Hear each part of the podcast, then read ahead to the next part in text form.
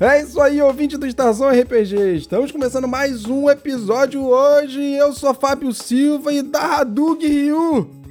Muito boa noite, sou o Luke Stefano e lançada na cabeça de quem usa lança não é lançada, é só lança. E hoje a gente tem uma presença muito especial aqui com a gente. Angry do FajoCast. Olá pessoal, eu me chamo Angry e eu gosto muito de livros.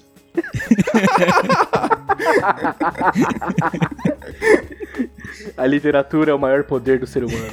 Os ouvintes não vão entender, mas a gente gravou uma parada muito legal que vai acontecer um pouquinho mais pra frente ainda. Na verdade, vai ser liberado um pouquinho mais pra frente. Vocês vão entender esta referência. Primeira referência, depois momento. a piada. Já tô deixando o easter egg aqui. Vão entender. Já aí. muito bom. É isso aí, ouvinte do Estação RPG, obrigado pela sua audiência. Estamos começando mais um episódio.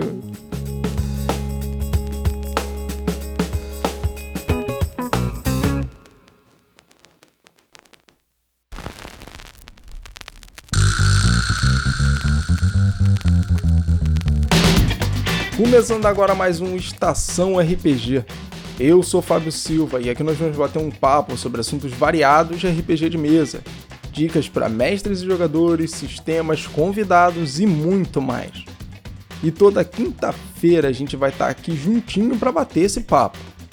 Então, vamos logo começar essa mesa.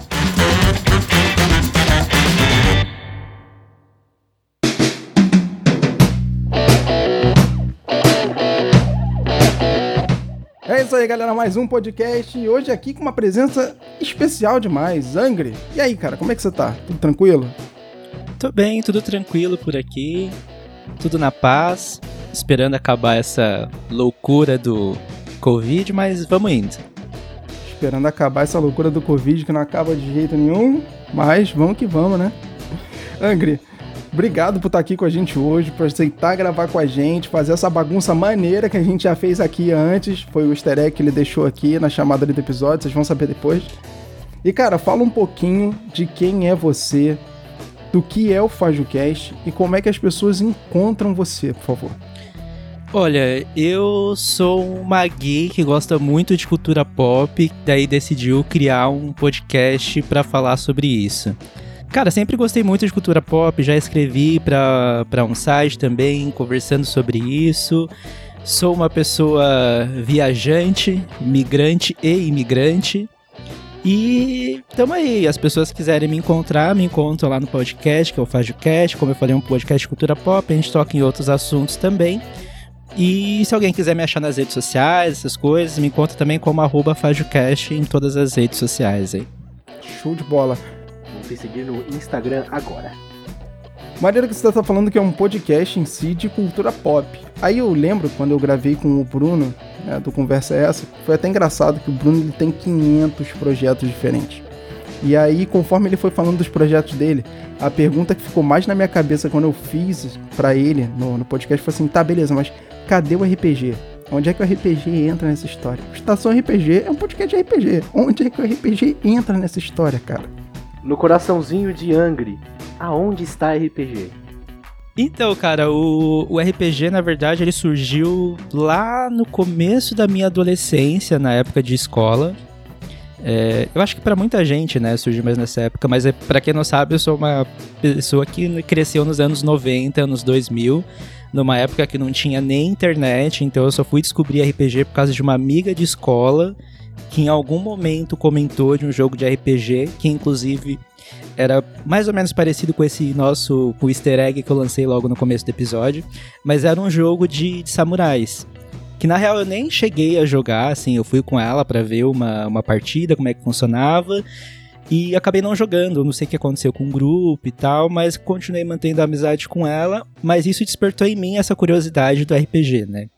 Então, e aí. Plantou a sementinha. É. E aí, meu filho, foi só ladeira abaixo. Eu reuni um grupo ali dos meus melhores amigos. E aí a gente fazia vaquinha para comprar os livros de 3DT, Vampira Máscara, essas coisas. E como nessa época não tinha internet, o que a gente fazia? Se juntava todo mundo, alguém ia dormir na casa de algum colega, levava um monte de comida e pirava madrugadas aí jogando RPG até tarde da noite. Só que como infelizmente a vida adulta chega para todo mundo, isso acabou ficando meio de lado e agora que eu tô tô retornando e tal. Mas o RPG para mim é eu acho que é, uma, é o essencial, assim, para abrir a minha cabeça para a criatividade, porque eu esqueci de falar no começo, mas eu também sou escritor. Então, todas essas loucuras de 3DT, Vampira Máscara, essas coisas, se mistura tudo na minha cabeça e me ajuda na hora da escrita e tal, já que por enquanto eu não tô jogando tanto, né? Mas tá jogando com a gente aí numa mesa que a gente fez, né? De Isso podcasters. Aí. Então tem uma galera que tá junto com a gente, inclusive o Bruno, tem outros jogadores também. E a gente tem planos aí muito maneiros para essa mesa. Certo, Luke Stefano? Certo. Golindar a prova. Golindar a prova, é isso aí. a gente tem planos aí para essa mesa, de repente, tornar ela numa campanha né, oficial.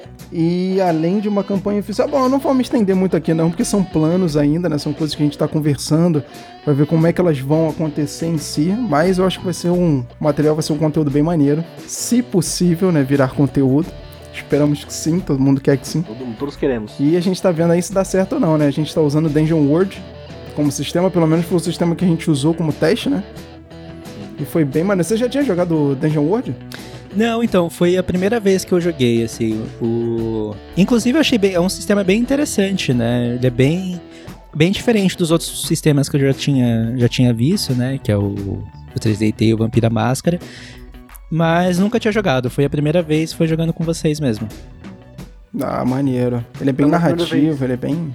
Ah, tu também, né, Primeira vez jogando também, é. Eu nunca tinha jogado o Dungeon World. É, a maneira que todo mundo teve uma impressão muito boa do, do Dungeon World, né? Eu já tinha jogado Dungeon World antes, já tinha essa impressão dele, mas eu acho que a mesa também acabou facilitando muito, porque a galera entrou muito dentro do jogo, e isso, pô, facilita demais, tanto a narrativa quanto a história que o personagem acaba criando ali, cada personagem acaba criando dentro dele, cada personagem interpretando. E isso foi uma das coisas que eu achei mais legal, porque tinha pessoas que nunca tinham jogado RPG na mesa. Sim. Mas a impressão que eu tive é que a galera toda já jogava RPG já fazia muito tempo. Porque tava todo mundo muito à vontade. Tá, ficou todo mundo à vontade mesmo. Por falar nisso, eu quero saber quando é que o Bruno vai. Disse que ia postar, né? O segundo episódio, a segunda mesa. Eu quero saber quando, porque eu quero baixar o episódio, cortar a parte que eu grito Golindara Choro pra colocar de toque do meu celular. muito bom. Muito maneiro isso.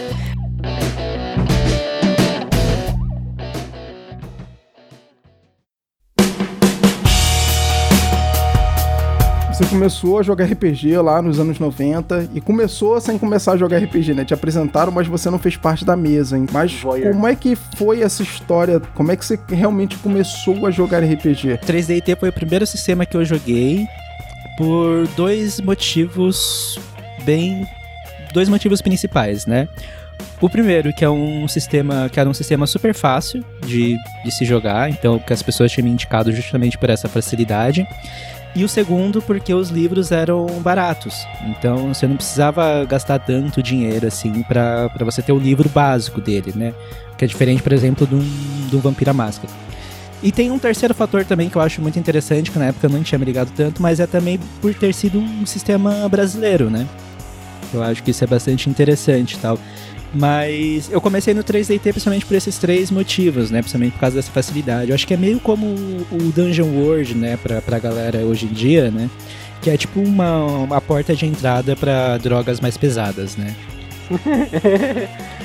e só pra falar aqui, para você que tá ouvindo a gente falar de 3DT e tudo, vai sair um episódio sobre 3DT, é isso mesmo, produção?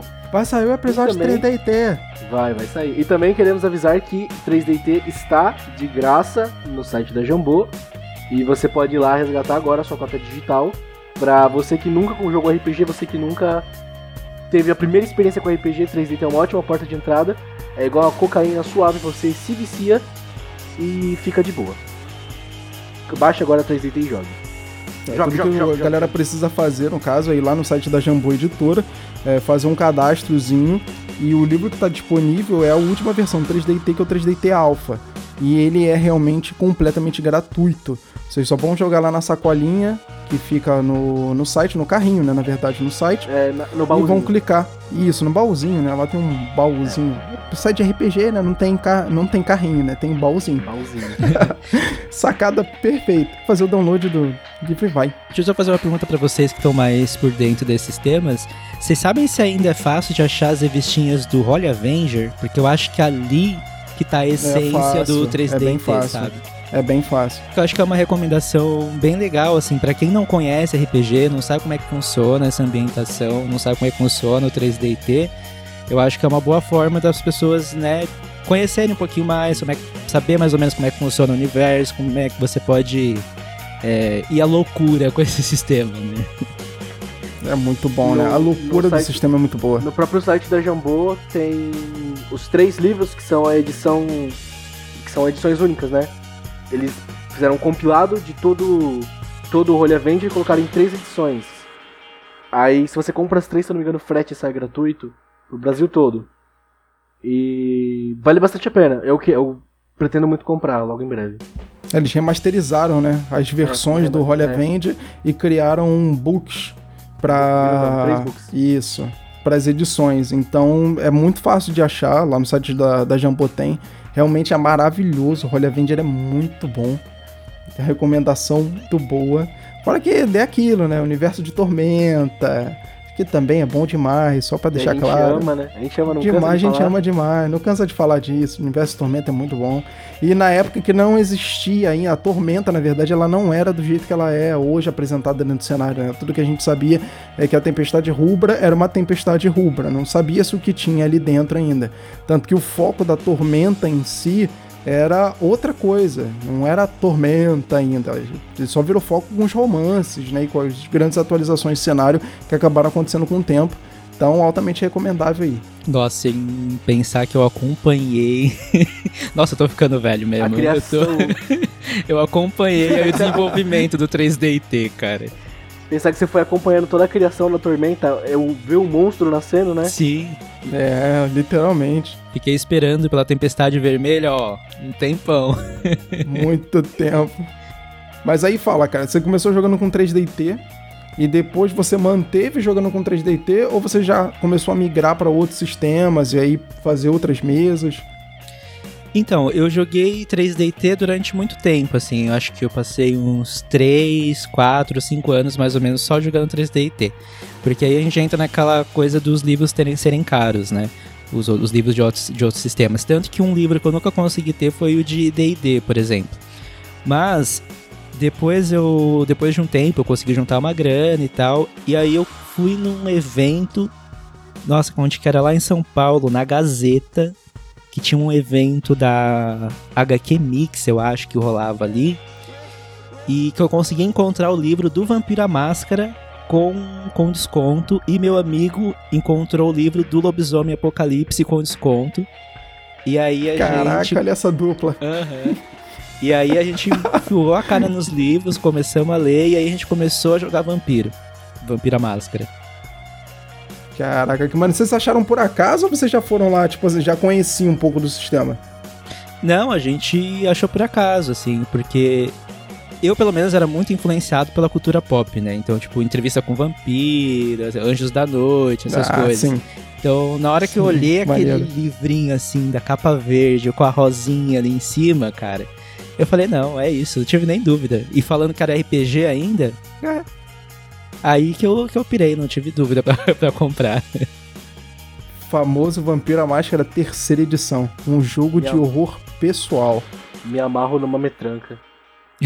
e aliás, pro quinta edição agora eles. Boa referência. Eu amo essa agora, camiseta, pro, cara. Eu preciso Pro quinta edição dele. agora eles mudaram, né? O.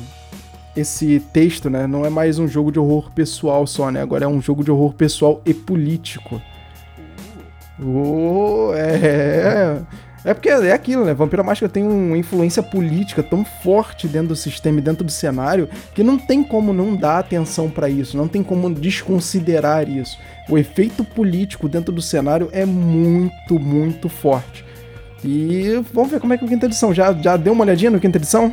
Não, ainda não. Faz. Acho que Vampira Máscara faz um tempinho que eu não acompanho. Assim, eu vi uma notícia ou outra mas não, não, não vi muita coisa ainda. Eu, por causa do Por causa da queda de um deus, eu tô evitando ficar olhando muitos outros sistemas, senão eu disperso um pouco. Dispersa, né? É. É, a quinta edição eu tô lendo assim devagarinho, tô olhando devagarinho e tal, né? Porque é muito sistema pra ver. E agora, além de tudo, entra um tal de Dragon Age aí na minha vida, né? E notícias vão vir aí pra frente. Mas vai rolar uma paradinha com Dragon Age aí bem maneira daqui a pouquinho. Então eu tô tendo que dar uma relida em algumas coisas de Dragon Age. Na verdade, vai ser uma mesa de Dragon Age que vai acontecer, né? Então eu tô tendo que dar uma relida em algumas coisas em Dragon Age pra poder relembrar tal. Mas realmente, né, é tanto sistema que. É tanta ideia de mesa, de coisa que você pode jogar. Às vezes. Tem, teve um comentário que o Lucas Oliver fez aqui uma vez que aquilo não saiu da minha cabeça e hoje em dia eu penso desse jeito. O comentário que ele fez assim, cara, às vezes eu fico frustrado porque é tanto sistema. E eu olho para aquilo tudo e digo assim, cara, eu preciso jogar isso aqui e não consigo, não tem tempo. eu preciso ler isso, não tenho tempo para ler isso. Que é uma merda, esse sentimento é horrível. Nossa senhora. É muito ruim. Cara, e o pior é que tem muito sistema bom, né? Tipo, tem D&D, tem, tem GURPS. Agora tá começando a aparecer outros sistemas novos Pera. também. O Lucas fez Pera, a cara pera, feia pera, ali pera, quando eu falei pera, de Pera, GURPS. pera, pera. Calma. Calma, GURPS, Angry. não. Angry, É, GURPS eu nunca eu sei joguei. que tá calor aí. Tem sei que tá calor aí na D&D, eu acho que eu vou Califórnia, botar um beleza. pi. A gente, Acho que eu vou a botar um pi entende. na edição quando ele falou GURPS. A, a gente, a gente entende que tá calor aí na Califórnia, pode estar assim um pouco afetando o, cérebro, né? Depois de uma onda fria dessa. Relaxa, vamos lá com calma.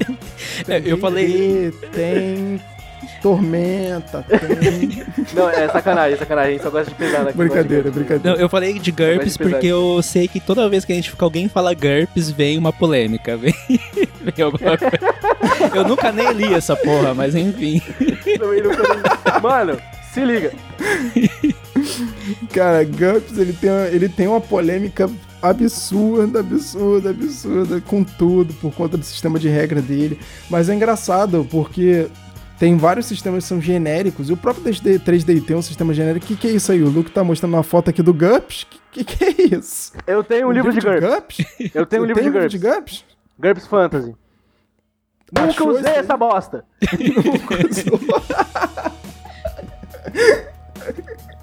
Muito bom, cara. Mas é engraçado, porque quando a gente para pra pensar em GURPS, o GURPS ele é, um, ele é um sistema genérico, só que a quantidade de regra e profundidade dele é completamente diferente quando a gente compara com 3D&T, por exemplo, né? Então, o 3D ele é muito mais simples, é muito mais prático, ele é muito mais rápido, você consegue adaptar rápido o cenário pra dentro dele jogar. Você pode jogar anime, então, é a coisa mais fácil do mundo, que você, pô, você pode adaptar dentro de um 3D Só que GURPS, pela quantidade massiva de regras dele em si, é que torna o sistema muito mais complexo perto de outros sistemas genéricos, e aí eu acho que é o que gera toda essa zoeira no final das contas com Mano, GURPS. Esse livro aqui de GURPS, ele é. que eu tenho, ele é de. Ele é de um cenário, tipo, próprio, tá ligado? Não próprio de GURPS, ele é de um cenário Sim. de GURPS. Que se passa na Mesopotâmia. Aventura de GURPS na Mesopotâmia. Tipo, ele é Ah, sobre árabe, tá ligado? aí. Árabe e mago. É, é sobre o que é esse livro. Bomba e poder. Dá, dá pra fazer uma aventura de Guerra Santa aí, ó. Guerra Santa. E é, ele é bem focado na guerra, em Guerra Santa mesmo. Tem Tá aí, um tá vendo? Maneiro. clérigo. Foi o que me veio aqui na cabeça quando veio isso. Ó, maneiro. Quer dizer, o contexto de plot em si é Contexto maneiro. Legal, sim. Sistema, vixe. Eu tenho um escudo do mestre de GURPS também, acho que eu já mostrei isso pra você, Fábio. Já. Eu comprei junto com esse livro aqui. Comprei no Acebo. 20 conto. Pô, é barato. Barato. Pra ser GURPS não foi tão barato assim, mas foi barato no total. É, pra ser GURPS não foi tão barato assim, mas foi barato. mas isso é outra coisa que você comentou, por exemplo, Lang, que ah, naquela época, hoje em dia livro de RPG continua sendo caro. Não tem como dizer que livro, na verdade livro, não é livro de RPG, livros em si eles são caros, né? Porque pro que eles propõem, infelizmente eles são muito caros. Mas naquela época, quando você começou a jogar RPG, isso era muito mais caro. Sim, sim. Cara, era, sei lá, eu acho que se pagar 12 reais num livro naquela época já era bem caro, sabe? E era um livrinho, tipo, livro de 3D&T, ele não era um preço de um... Ele não, era, não tinha uma qualidade de um Vampira Máscara, sabe? É, você fica muito perceptível, você acha que o Vampira Máscara, se eu não me engano, foi 60 reais com desconto. Tipo, hoje em dia isso meio que, né, entre aspas, tá tá, 300. tá na média. Hoje, hoje em dia, 60 reais, beleza. Naquela época, 60 reais, mano. Era muito Era dinheiro. muito é, dinheiro. naquela, era muito puxado. Naquela época, 60 reais eram 15 jogos de PlayStation 2, mano. É. Piratão, você botava o GTA, você nem sabia se ia rodar. Ficava rezando, botava o CD É. e ficava rezando. Ficava assim, ó, nossa, pelo amor de Deus, eu gastei 5 conto nesse jogo, vai Deus, por favor. É, então, mas eu acho que inclusive o, o 3DT, ele, talvez ele tenha se popularizado bastante no Brasil justamente por causa disso, né? O custo dele era menor pra você conseguir ter acesso ao material dele, né? Mesmo que você tivesse Porque, que verdade, várias, você não tipo. o livro, né? É. Você comprava a revista da Dragão Brasil e aí vinha com o- os suplementos, que na verdade não eram o livro do 3D eram sup- Primeiro foram lançados suplementos, que aí vinha Street Fighter, Mortal Kombat, várias adaptações de anime, Cavaleiro do Zodíaco. E aí depois foi quando eles lançaram o manual do 3D em si, que foi aquele azul que também vinha dentro da, das revistas. Então o custo-benefício na época era muito mais barato. Porém, pela posição econômica né, do país na época também era completamente diferente. Sim. E, cara, o que eu acho mais legal, né? Só mudando um pouquinho, mas ainda no tema de RPG, é que naquela época, agora a pessoa saudosista, né? Naquela época, pra você ter acesso a essas coisas, por exemplo, eu tinha que sair. Eu morava na zona oeste de São Paulo. Eu tinha que sair de lá do Butantã e ir até o centro de São Paulo, lá na Paulista, pra ir até a Alameda, não sei o que lá, que eu não lembro, pra ir numa loja da Comics. É, era Comics o nome da loja que era especializada em quadrinhos e coisas de, de gen- gente nerd, né? E você tinha que ir lá, e você, eu lembro, você falou das revistinhas, eu lembrei disso, que eu ia lá, procurava as revistinhas da Dragão, da Dragão Brasil. Eu acho que, foi, acho que foi assim que eu conheci o 3DT. Que eu e meu amigo, a gente tinha costume de ir nessa loja, de olhar lá as revistinhas e tal. Cheguei a ver uma revistinha da Dragão Brasil, e aí fui vendo outras informações, é, foi isso mesmo. E depois eu fui vendo os suplementos que tinham na revista até eu chegar no livro, no, no manual do 3DT que eles lançaram depois da, da revista ali da Dragão Brasil. Foi isso aí mesmo esquema. Era esse mesmo esquema. É, o criador do, do sistema 3DT, o Marcelo Cassaro, né? É. Que é um dos criadores também do sistema Tormenta. Que, aliás, Marcelo Cassaro, um beijo, cara, te amo. Só criou coisa boa. Nosso maravilhoso Clunk. Só criou coisa boa, cara. Somos Muito todos bom. amigos de Clunk. Todos amigos de Kunk. Mas você só chegou a jogar esses dois sistemas em si, então, né? Foi 3DT e Mundo das Trevas. Você chegou a jogar Mago Ascensão também dentro do Mundo das Trevas ou não? Mago Ascensão não, porque eu não consegui ler o livro a tempo, na verdade. Acho que quando eu comecei a ter acesso à internet pra poder baixar o livro, né? Aí já era tarde demais, meus amigos já estavam trabalhando e ninguém tinha mais tempo pra jogar RPG. Foi triste. Ah, aí ferrou. Aí, aí acabou. Mas o meu teria sido muito legal, porque a minha ideia, na verdade, era juntar vampiro, é, lobisomem e mago. Porque no, nos meus. Olha as ideias, Luke. no- A gente já falou sobre isso. porque eu- eu- a gente tinha, no, no meu grupo de amigos, a Dá gente uma tinha. merda. Cada um era fã É. de um tipo, né? Eu era o fã de vampiro. Eu tinha, eu tinha o Luiz, que era o amigo fã de lobisomem, e tinha o Saulo, meu amigo fã de mago. Então, na minha cabeça, isso ia Deu funcionar certo. muito bom, muito bem. Na mente dá certo, na mente dá certo. Teoricamente, tudo é mais bonito, né? Agora, na, Na- prática, é que na teoria- pega. Na teoria, o Brasil é bonito, mano. Na teoria, é. Na teoria, o país é maravilhoso. Maravilhoso. Na teoria. prática, mora É. aqui pra você ver, né? Na teoria, se a gente se juntar no Reddit pra foder os milionários, a gente consegue.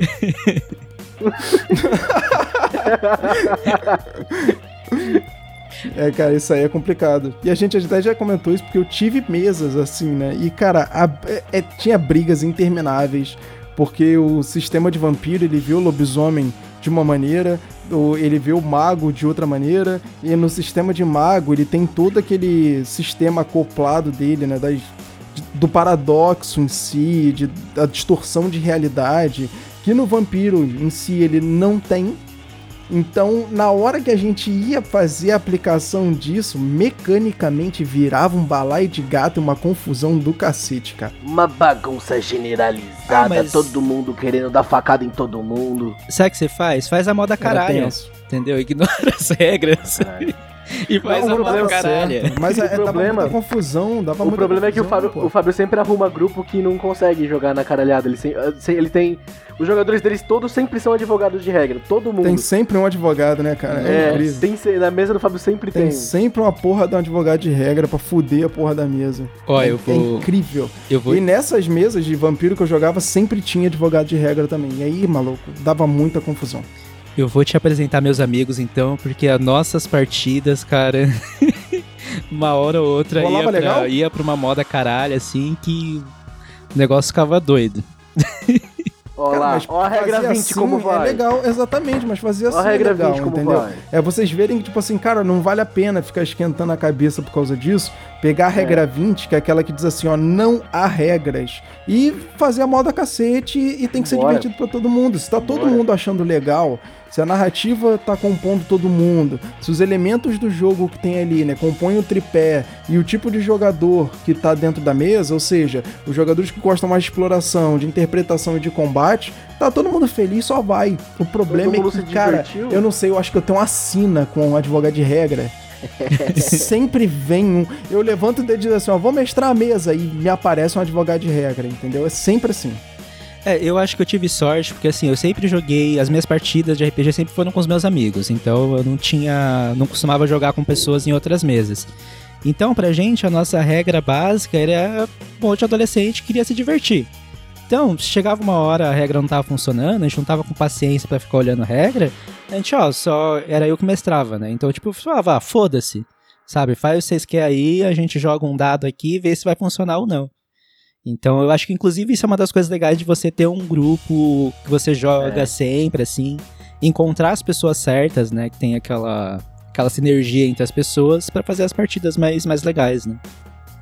Quando, Que aliás é bem difícil. quando a gente quer realizar uma regra que às vezes não tá no sistema ou a gente precisa adaptar, eu sempre uso a tática do 11 ou mais. Rola um D20, 11 pra cima foi, 11 pra baixo não foi. É, tem várias maneiras de você conseguir adaptar isso de uma maneira legal Sim. e que saia tranquilo pra todo mundo. O problema é o advogado de regra. O advogado de Esse regra vai querer advogar o seu 11 ou mais. aí, aí que tá morando o problema. Porque ele vai querer dizer que o seu 11 ou mais não tá no livro. Ainda bem, que, ainda bem que hoje em dia a gente joga mais pela internet, é só a gente quicar o cara da sala e continuar jogando.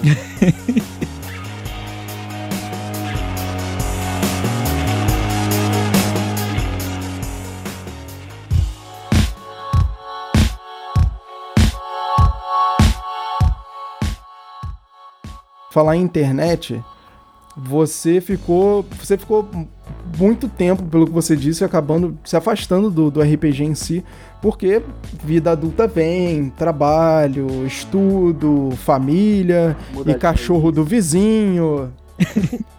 Aliás, parabéns, cachorro do vizinho, que tá sempre aqui na gravação. Dessa vai ser a primeira vez que ele vai entrar. Essa vez ele vai entrar na gravação. Eu vou deixar ele entrar. Grande Valeu, participante.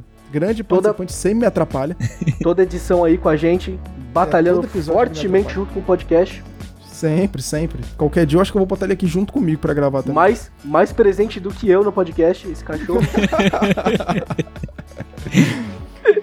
Mas aí eu tava falando, você acabou se afastando do RPG em si por conta do da vida mesmo, né? Acabou não tendo tanto tempo, tanto você quanto os amigos que você jogava.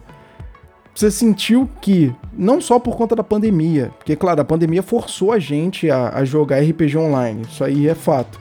Você queria jogar RPG, você ia ter que jogar RPG online e acabou, a não ser que os seus amigos, eles morem muito perto de você e você confie suficiente nos seus amigos para poder manter ali contato com aquele círculo de uma maneira saudável para todo mundo, sem expor ninguém a nenhum tipo de risco e etc.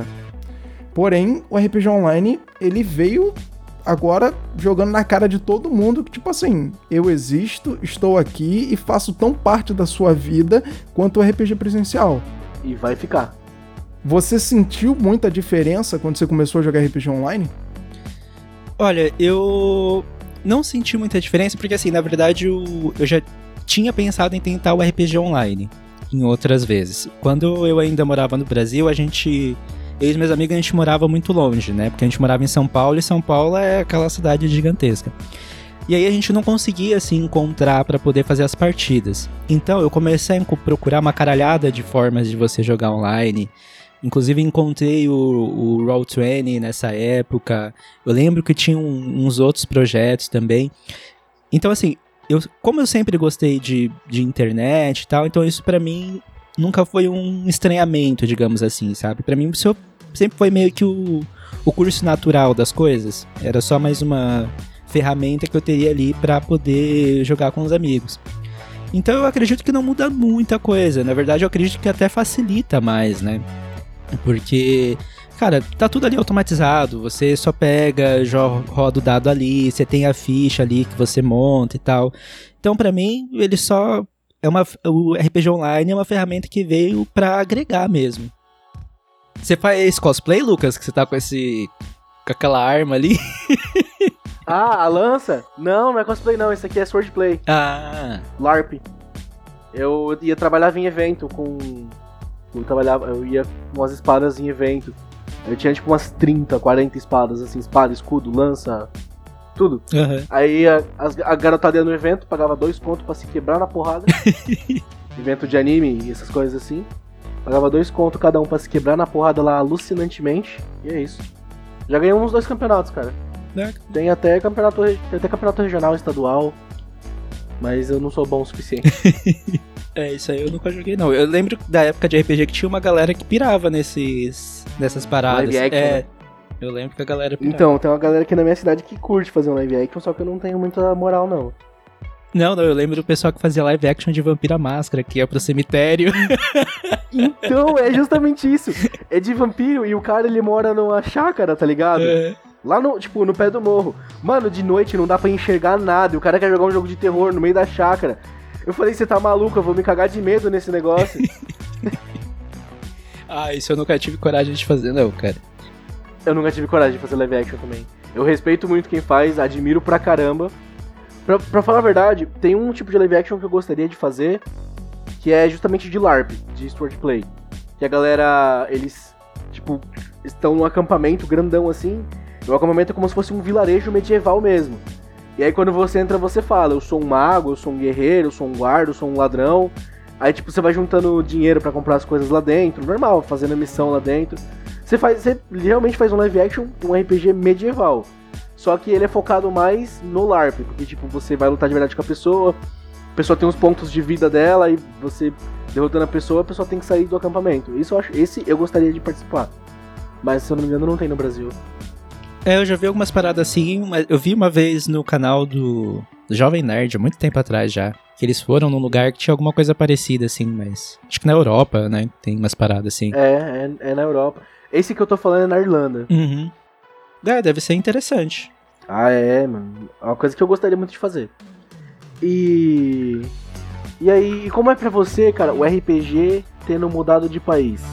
Olha, o, a única coisa que dificulta um pouco mais para mim é, por exemplo, o RPG eu gosto muito de ter o um livro físico, né? Eu ainda tenho um pouco dessa dificuldade de migrar do livro pro livro digital, né? Fazer o download do livro, essas coisas. E aí aqui, tipo, tá, eu ganhei em dólar, mas eu não consigo achar livro em português, sabe? Só tenho os livros em inglês e eu entendo, mas é um saco pra você ler livro em inglês, Sim. sabe? Ainda mais com regra, essas coisas e tal. Então, fica um pouco mais difícil, assim, né? Pra... Ainda mais porque você grava conteúdo em português, né? Sim, sim. Então, se você. É, é, é difícil, né? Você ficar, tipo, ali equilibrando língua. Porque se você ficar focado muito em falar inglês, tem coisas que você esquece em português. Às vezes você vai se expressar de uma maneira em português e você acaba falando inglês. Sim. Não, na, quando antes dessa, dessa pandemia, quando eu tava trabalhando lá do, no restaurante que eu trabalho, cara, eu tinha que falar inglês e português. E uma hora as coisas se misturavam. Tava, Sim. tipo, sei lá, tenho que ir pra minha home. Ir pra minha home, é. É bem assim, vai misturando. Uma coisa que, que me deu dúvida foi assim, quando você se mudou pra Califórnia, você vol... você continuou jogando RPG ou você ali, como é que como é que isso funcionou? Você continuou jogando, você voltou a jogar? Então, quando eu vim pra cá, já fazia um tempo que eu não que eu não jogava, né? Já tinha parado de jogar, mas já tava com aquela coceirinha assim, né, pra fazer alguma partida, alguma coisa. Tanto que assim, nesses últimos anos que eu fiquei sem jogar, eu fiquei enchendo o saco dos meus amigos pra gente voltar a jogar.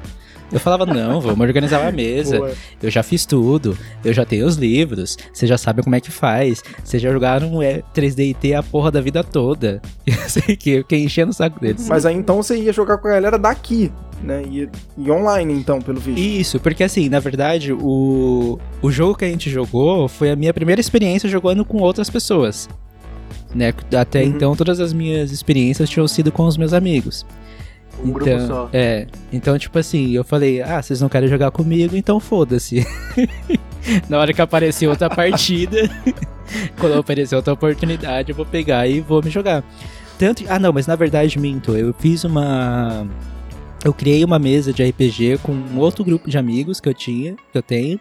Só que para esse jogo de RPG, eu usei o sistema de 3DT, mas eu criei um outro. Comecei a criar um outro universo, um universo próprio com as regras de 3DT. E aí eu joguei, passe- comecei a jogar pelo Telegram, né? E aí, pelo Telegram não, pelo Discord.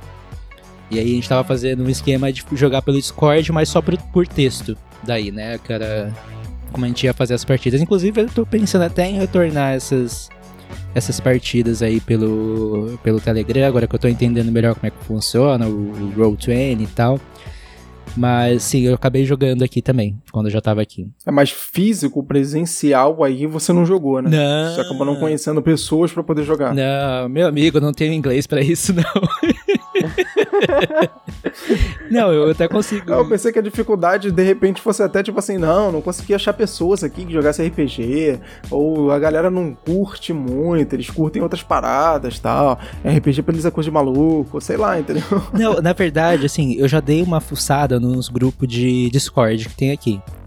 E, e assim, cara, a galera, uma coisa que acontece muito aqui é que a galera usa muito o Discord. Eles criam uns grupos. Nossa senhora, a galera não tem amor próprio não, gente.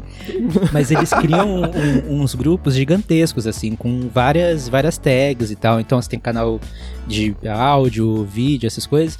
E a galera usa o Discord pra jogar RPG. Né? Tanto que foi por isso que eu tive a ideia de jogar com os meus amigos utilizando o Discord. Eu imagino que se eu for atrás pra encontrar gente pra jogar aqui, eu consigo encontrar. Mas aí é que tá, né? O, o inglês é, é complicado daí. É, o- acaba complicando. não, entendi. É porque a gente, no final das contas, acaba usando muito o Discord, porque o Discord ele tem algumas facilidades, né? O Discord é uma merda, mas isso é a minha opinião. E eu vou repetir de novo. Se é a minha opinião, né? Antes que as pessoas digam que Discord é maravilhoso e blá blá blá, estou dizendo Não é falar mal do meu Discorder, não falar. Porque pra mim, Discord só, pre- só presta mesmo pra duas coisas. A primeira, pra poder fazer ambientação é muito fácil no Discord por causa dos bots. É muito simples você colocar uma música e ambientar pra todo mundo que tá jogando com você de uma maneira muito legal. E todo mundo consegue é, ouvir aquela mesma música, adequando cada um som pra ele mesmo. Isso é muito bom. E o segundo é realmente a questão de rolagem de dado, porque tem um bot para fazer rolagem de dado, caso a galera não use nenhuma ferramenta, tipo um Roll20 ou um Foundry, ou um cachorro do vizinho para atrapalhar. São as, única, as duas únicas coisas que eu vejo muita vantagem no Discord, porque no resto, cara, É, eu. só Jesus. Hoje em dia eu vou te falar assim, se eu fosse pra recomendar pra alguém, pra uma plataforma pra jogar, eu recomendaria o Roll20. Porque ali, cara, você, sei lá, ou você usa o Roll20 junto com, com o Discord só pra você usar, tipo, por exemplo, essas ferramentas que você falou, sabe, de música pra ajudar a dar uma ambientada e tal. Porque o, o Roll É porque o Roll20 tem isso, mas é muito ruim. é. Mas pro, pro resto, é tipo assim, fazer ficha, rolagem de dados e tal, eu acho que o Roll20 funciona perfeitamente, muito melhor do que o, do que o Discord. Então, o Roll20 funciona perfeitamente. O Discord ele não tem essa questão de criar fichas dentro dele. É. Você só consegue fazer as rolagens e a ambientação. O Roll20 ele vai fazer todo o resto acontecer. As rolagens, a ficha dos personagens, os mapas de batalha. Você consegue colocar Fog of War no mapa se você quiser. Então ele tem uma série de é, itens que são voltados literalmente para uma partida de RPG acontecer, para uma mesa acontecer, para uma né? sessão. É. Exatamente, para você emergir o máximo possível dentro do jogo e tirar dali o melhor de, de tudo que você consegue de um jogo de RPG. É aquela experiência que a gente tem de jogar presencial, né? Claro, não vai ser a mesma experiência, mas ele tenta trazer todos aqueles elementos para dentro do online e, e deixar mais confortável da forma possível. E isso, porra, é muito bom. Vou te falar que pra mim, a experiência de jogar online com o Roll20 assim, depois que você acha um grupo que é centrado em jogar, em tudo, que consegue se adaptar a jogar online, é muito melhor do que a presencial. É, é porque sabe o que, eu acho? Eu acho que o Discord, ele é meio que a gambiarra e o Roll20 é aquilo que é feito por- pelo público que joga.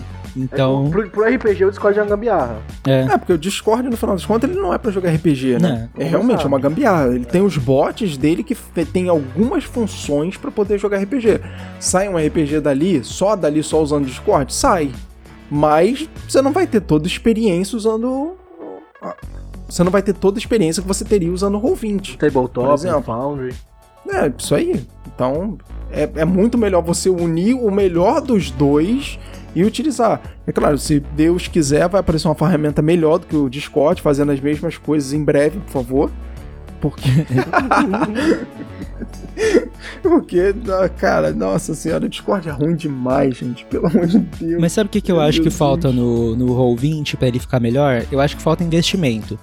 Porque se os caras tivessem um investimento que tem, tem o Discord, por exemplo, eles conseguiriam transformar, transformar aquilo ali numa ferramenta muito mais, muito mais poderosa. Só que aí eu acho que o problema é o que falta também é o público, né?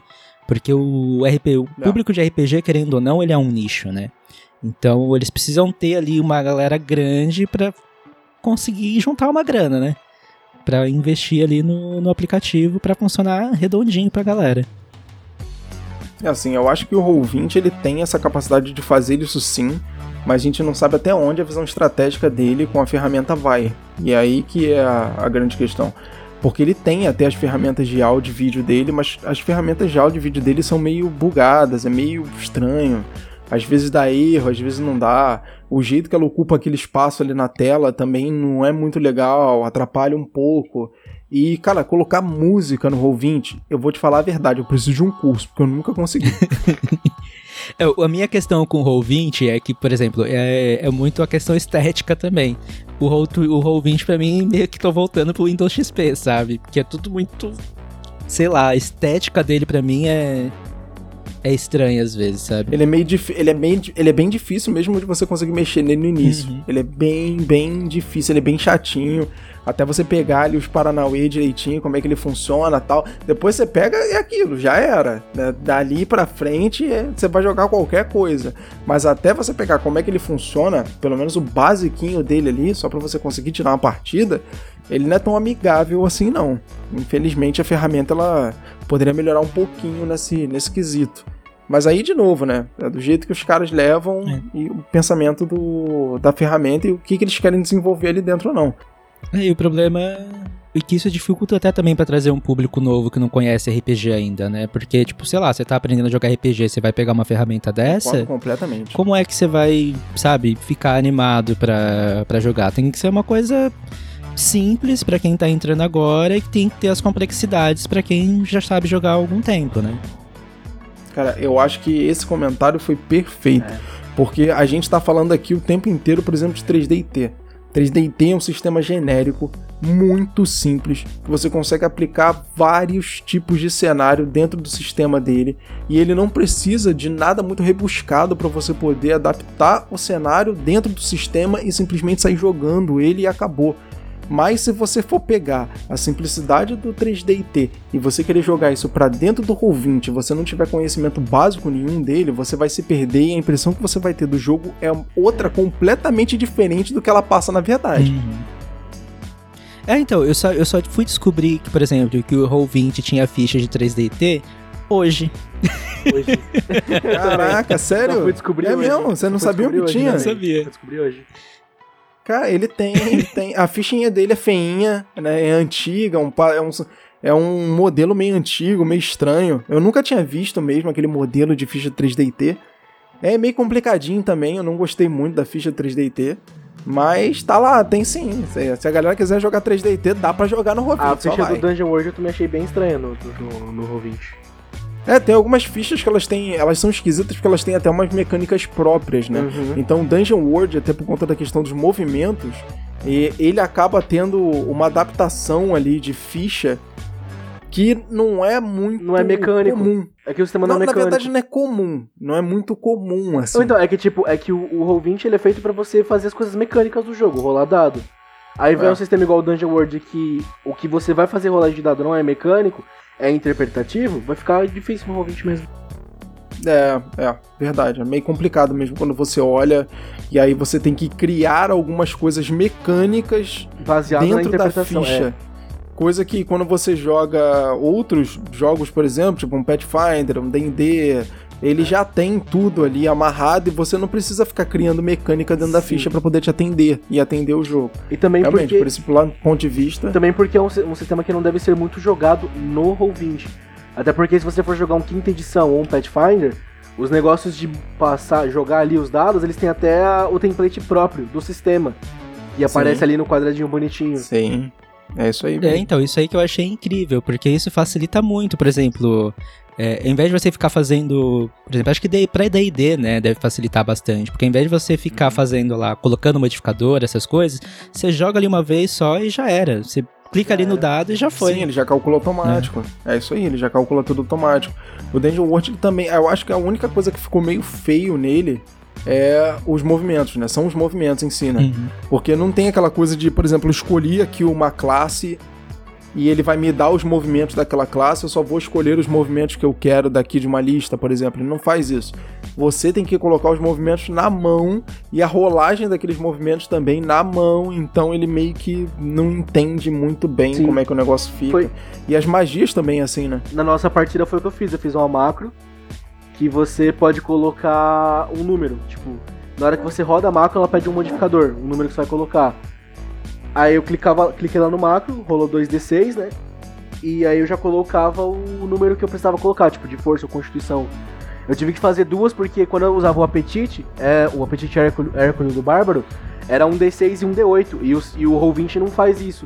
Quando você tem um apetite Hércules, ele não rola um D6 e um D8, ele rola dois D6 mesmo assim. É, mas olha tudo que tu teve que fazer pra poder atender a mecânica. O cara que tá conhecendo a ferramenta agora, ele não vai não saber vai saber fazer uma macro. criar uma macro. É. Se duvidar, às vezes, muitas vezes o cara não vai saber nem o que é uma macro. É. Você vai falar pra ele macro, ele vai perguntar pra você se é de comer ou de passar no A, cabelo. a macro, pra, explicando pra quem não conhece aí, é uma, é uma programação que você faz dentro do Roll20 para você desenvolver uma rolagem ou a maneira de você mostrar alguma coisa da sua ficha ou do seu personagem que não tem no sistema. Você próprio vai lá e faz a programação da rolagem para ela acontecer.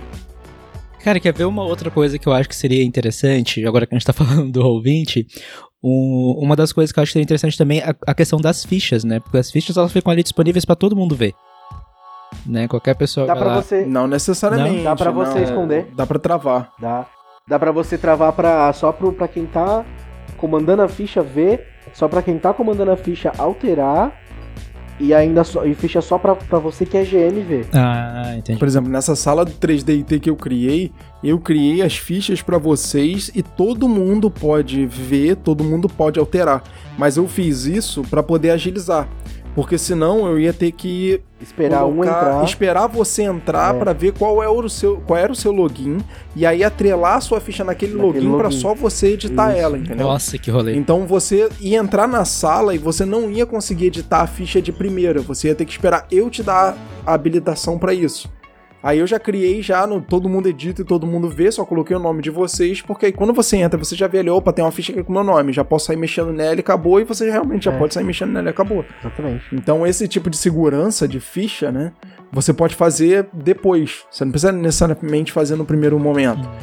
Cria ela sem segurança nenhuma, deixa todo mundo fazer e conforme todo mundo já foi entrando, já começou a fazer, aí você começa a colocar as seguranças de ficha. Ó, aqui só quem pode editar é o Luke porque é a ficha dele. Aqui só quem pode editar é o Angry. Aqui só quem pode ver sou eu. Aqui só quem pode e assim vai, entendeu? Ele tem essas seguranças, isso é bem, isso é bem legal nele, na verdade. Porque aí entra aquela história, né? O jogador, quando você prende, o jogador, ele não vê a ficha dos outros jogadores que estão com ele. Ele sabe os personagens, ele interpreta ali com eles, ele tá ali o tempo inteiro jogando com eles, mas eu não consigo ver qual é o bônus de força que o Luke tem, por exemplo, na ficha dele. Exatamente. E isso é um negócio legal porque eu não tenho como ficar tramando as coisas assim, cara, eu acho que eu vou fazer isso assim, assim, assado, porque o Luke tem perícia, tem atributo, tem poder pra poder fazer isso e tal, não sei o que. Isso pode acontecer? Pode. Porque conforme você vai jogando, você vai conhecendo o jogador e tudo que o, o personagem dele tem em si. Mas aí é que é o negócio. Você tá fazendo isso porque você conhece o personagem do jogador, não porque você viu a ficha dele. Hum, O que é diferente.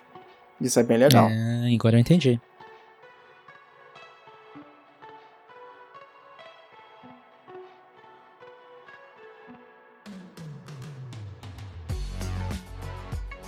Agora, me fala uma parada aqui. Que história é essa aí que você já participou de campeonato de swordplay? Não, não fui eu que participei, não. A gente tava falando do, dos eventos de anime que tinha antigamente e tal. Quem participou foi o Lucas. Foi. Ah, porque, pô, o Lucas Mas- tava mandando um monte de foto aqui de campeonato de swordplay. Aí o, o, o Angry tá mandando também, ué, o Angry também participou de campeonato de swordplay. Não, então vou perguntar. a gente tava falando de eventos em anime que a gente já foi. Nos, Ah. nos daqui da minha cidade eu conheci bastante gente legal. O Wendel Bezerra, o Detonator, os irmãos Biologo. Detonator é maneiro, Sim. Detonator, pô. Legal, bom Bruno Sutter. Detonator. Bruno Sutter foi legal pra caramba. Foi. Bruno Sutter é muito bom. Ele, ele, Aliás- auto- ele autografou meu celular. Autografou seu celular? Foi, mas ele que- esse celular quebrou. Esse celular que ele autografou. Pô, sacanagem. Sim. Nossa. Sacanagem, cara. Nossa, Bruno Sutter é muito bom. O Bruno Sutter é pra da hora. o trabalho dele. Muito bom. Mas o Lucas tava falando do swordplay, mas uma coisa que eu tenho que ele tava comentando que eu tenho vontade de fazer é ir naqueles lugares que você é tipo um jogo de fantasia medieval, né, É. Lucas, que você vai, você É live action. tem os seus pontos de Um vida. live action. Ah, live medieval, action. aham. Ah, tem vários live action, né? Eu não curto muito live action, não. Live action Então, é a gente tava minha, falando não. justamente isso. Eu também, a gente também não curte muito, mas esse daí, medieval, focado no LARP, no swordplay, eu iria. Uhum. Eu iria, eu ia me divertir bastante, eu iria, eu ia divertir bastante. Ah, mas beleza, mas aí, aí eu pergunto, o que é que ele tem de tão diferente dos outros live actions pra você dizer assim, eu iria nesse e não iria nos outros? Porque ele é focado no LARP, no swordplay. Tipo, se tem um combate, não precisa ter alguém mestrando lá pra falar como aconteceu o combate. Entrou, começou um combate, você vai lá, bate no cara com a sua espada porque ela não machuca. Se o cara morreu, ele sai. Se você morreu, você sai. Ou seja, isso é uma roda punk É uma roda punk, sem mestre. sem mestre. e todo mundo vestido Exatamente. de- com roupa medieval. Exatamente, é bem, re- Ah, mas é bem de eu fato iria. viver o negócio, entendeu? eu iria. Tá Eu vendo? Concordei, Tá já vendo? concordei, eu iria. Ô, Tá vendo? ô, Fábio, mas você iria num live action de vampiro no cemitério? Nem fudendo, Não, então. nem fudendo eu ia. Não, então, eu não curto muito live action. né? Eu já fui apresentado a live action e quando era moleque, quando eu comecei a jogar RPG, eu via uma galera que curtia muito live action e tinha uma galera que jogava Vampiro à Máscara, porque eu joguei bastante Vampiro à Máscara, joguei bastante Lobisomem e Mago Ascensão, mas tinha uma galera que só jogava Vampiro live action. Só jogava live action. E tinha duas coisas que, quando eu ia em live action, eu sabia. A primeira é que eu não ia curtir, porque não era o meu estilo de jogo de RPG. E a segunda era que a galera tava jogando live action porque alguém tava querendo pegar alguém. Aí é foda. Aí é tenso. A verdade, vamos lá, a verdade era essa, né? A verdade, a grande verdade era essa. Ah, Fábio, você nunca jogou live action na sua vida? Já, já joguei. Por quê? Pelos mesmos dois motivos. Mas Esse tem que ser o corte. Esse tem que ser o corte desse episódio, por favor. Por favor, Fábio. então, então, assim, eu não curto muito live action, entendeu? Eu não, não curto. Mas assim, meio falando em termos de jogo de RPG, né? É muito diferente uma coisa da outra. Tem gente que curte, eu acho que é, sei lá, não é muito meu estilo de, de jogo de RPG. Não. Sei, só não é meu estilo.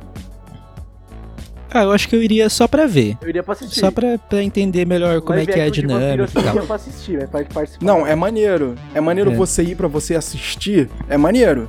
Então, tipo assim, se uma galera me chamar pra assistir um live action de, de um jogo, pra assistir, cara, eu vou de boa. Agora, pra jogar é outra coisa. Pra não não. interpretar um personagem, eu já não me sinto tão confortável assim. Eu já prefiro jogar, interpretar um personagem sem ser um live action. Sentadinho na minha cadeira rolando meus dados. Isso, é isso que eu prefiro, entendeu? Mas E assistir é Agora, maneiro. deixa eu só. Deixa eu só fazer uma pergunta pra vocês. Agora, mudando. Agora eu que entrevisto, dá licença, peraí. Não, mas é, como é que vocês acham que as pessoas veem o RPG hoje em dia? Porque na época que eu comecei a jogar, o que rolava muito era aquela história de que o pessoal que fazia, que jogava RPG, era a galera que fazia ritual satânico e que matava o A povo, primeira- essas coisas. Primeira assim, vez que eu sabe? falei pra minha avó, eu morava com a minha avó, não com a minha mãe.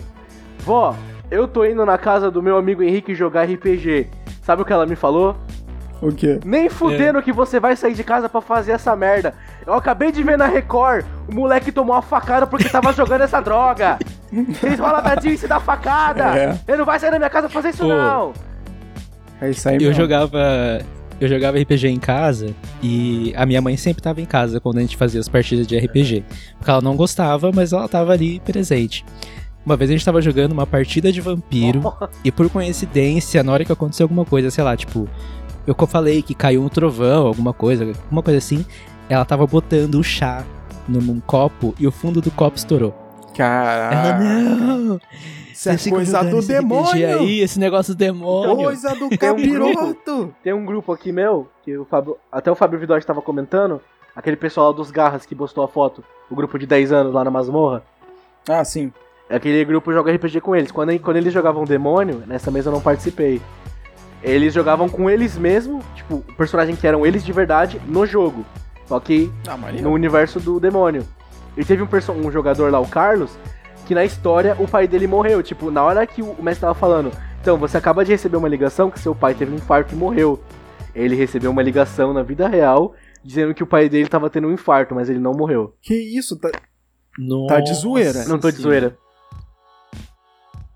Caraca, maluco. Que isso? É muita coincidência. É, É. muita coincidência. Mas então, como é Caralho, que que absurdo. Como é que vocês acham que, o, que a galera vê o RPG hoje em dia? Cara, então, é, no episódio que eu fiz com o, com o Douglas, que é o Douglas Caneda, né, lá do Sebo RPG, aliás, um abraço pro, pro Douglas. Um abraço, A Douglas. gente até comentou isso com ele, porque o Vidote é muito amigo do Douglas.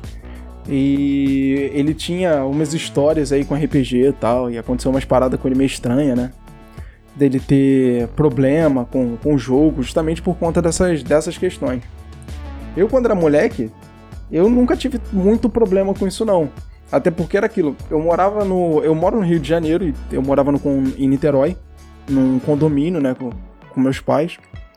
E o condomínio ele tem assim, ele tem nove blocos. Então a gente jogava RPG no pátio de, de um dos blocos. A gente escolhia um bloco lá, sentava debaixo do bloco e começava a jogar RPG.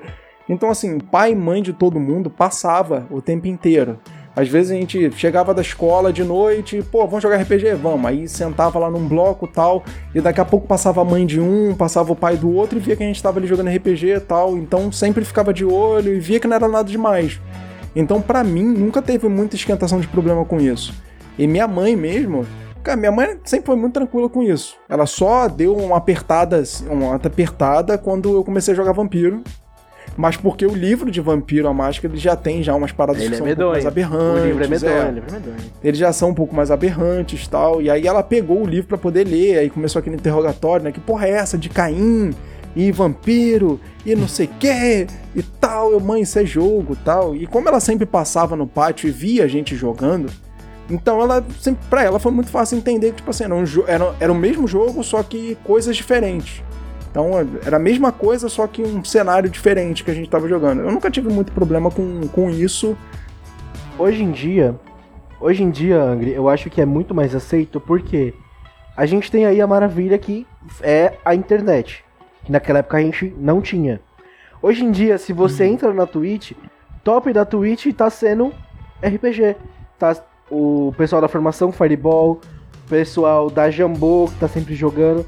Então, tipo, é coisa que você, se você entrar lá nos mais vistos, o que tem mais view hoje em dia, vai estar Flow, League of Legends e RPG. Então é uma coisa que tá mais intrínseca, né, no que a gente assiste. O, tudo, que, tudo que aquilo que a gente consegue assistir é mais aceitado. Então, por exemplo, se hoje em dia tem muita gente produzindo conteúdo sobre, tem muito mais gente descobrindo o que é o RPG mesmo. Então acaba que ele acaba tendo menos preconceitos em cima do RPG, menos com quem joga GURPS. Menos com quem joga GURPS, é verdade. Menos com quem joga GURPS. Se você joga GURPS, repense o que é RPG pra você, por favor. Pense os conceitos. Não, sacanagem. Mas realmente, eu acho que isso aí é um fator primordial hoje em dia para as pessoas verem o RPG do jeito que ele é. Porque a gente tem acesso à informação de uma maneira muito mais fácil do que a gente tinha quando a gente joga, começou Sim. a jogar RPG. Principalmente eu e você, que a gente começou a jogar ali na mesma época, mais ou menos, que foi final dos anos é, 90, início dos anos 2000. Então, naquela época não tinha internet. Naquela época era difícil arrumar livros de RPG. Naquela época era difícil arrumar pessoas para jogar RPG e principalmente também fazer as pessoas entenderem o que era RPG. Então, quando acontecia esse tipo de caso, que foi. Esse caso é até famoso, essa droga desse caso, né? Que teve um assassinato em Minas Gerais. Tinha um pessoal que tava jogando Vampira Máscara. Live action, é. Foi um live action? Foi. Eu não lembro exatamente Aí notícia, o cara, mas eu lembro o cara deu uma facada. O maluco deu uma facada no outro, no jogo, foi isso mesmo. Então, essa notícia ela ficou muito famosa, porque ela correu todo mundo que jogava Passou RPG. na Record isso aí, mano. Minha avó não deixava eu sair de casa pra jogar por causa disso todo mundo passou a mesma coisa, porque quando a gente falava para as pessoas que jogavam RPG, as pessoas falavam assim: ah, mas. É, e, e vocês fazem ritual satânico? Vocês matam as pessoas? Porque era essa visão que as pessoas tinham e não que aquela droga era só um jogo, né? Pô, é, hoje em dia não, não tem mais isso. Hoje em dia acesso à informação é muito mais prático, é muito mais fácil você entender o que é RPG e ver que aquilo ali era um caso completamente isolado que não tinha nada a ver com nada Sim. em si. De repente uma pessoa perturbada, entendeu? Até porque, lá, até porque foi um caso que não aconteceu com muita recorrência, né? Aí a mídia esquece, isso é uma coisa que a mídia. É. esquece. É, além do que, né? Vieram vários outros que tiveram esses problemas e vinculado, por exemplo, a jogo eletrônico.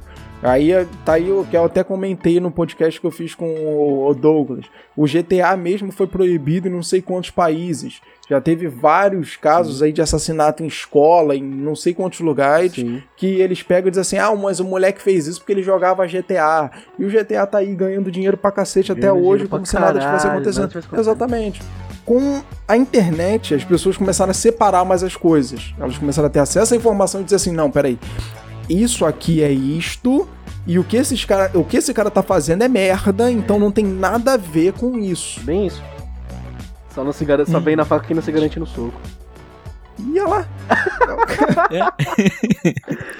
Ai. O cara, como é que já tá? Isso é o ritmo do que a gente gravou antes ainda. É, tá reverberando. É. Tô no ritmo, tô no ritmo ainda, tô no ritmo. Tá reverberando aqui. Ai, ai. Galera tá quente, tá com sangue quente. Muito bom, cara, na boa. Cara, Angry, obrigado, cara, por ter aceitado gravar com a gente. Muito obrigado. mesmo. Esse papo foi show de bola. Acho que conhecer um pouco mais da história das pessoas com RPG, como é que elas começaram a jogar RPG em si, e de tudo que elas fazem né, nesse meio, acho que isso é muito legal. Isso é um papo, porra, muito gostoso. A gente fala de várias paradas que acontecem, né? Tanto pra gente quanto para as pessoas que vêm aqui e gravam com a gente. Isso é muito maneiro. A gente curte demais. Obrigadão mesmo por ter aceitado esse convite. Cara, a gente vai marcar isso aí de novo, porque isso vai ser muito bom. Imagina, eu que, eu que agradeço, adorei conversar com vocês. É sempre bom falar sobre RPG, porque eu não encontro muita gente por aí que, que fale sobre isso. E eu acho que o RPG tem, é mais legal porque o RPG ele é muito mais do que um jogo, né, cara? Ele acaba fazendo parte da nossa vida, acaba fazendo parte do nosso desenvolvimento e acaba influenciando outras coisas na nossa vida, né? Então é um, assunto que eu sempre gosto de conversar, então quando vocês quiserem, é só mandar o convite que eu tô aqui, adoro participar dessas coisas. Quero fazer aí a nossa, a nossa mesa de RPG dos podcasters, espero que venha aí.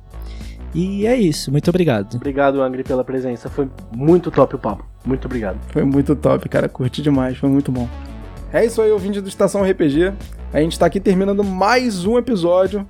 A gente agradece demais a sua presença aqui com a gente. E até a próxima!